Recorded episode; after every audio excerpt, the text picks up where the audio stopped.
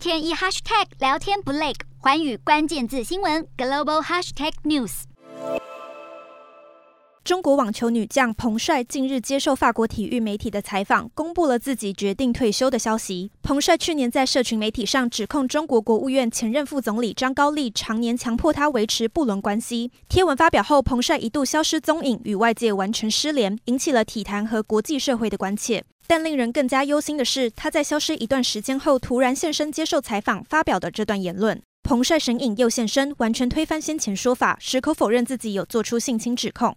他在五号与国际奥委会主席见面，官方还特地因此发布新闻稿说明会面内容。在记者会上更是撇清全责，不想踩到任何地雷。风波延烧还未结束，北京冬奥又已经展开。彭帅在这个时间点宣布退休，让各界对于事件后续的处理进展更是雾里看花。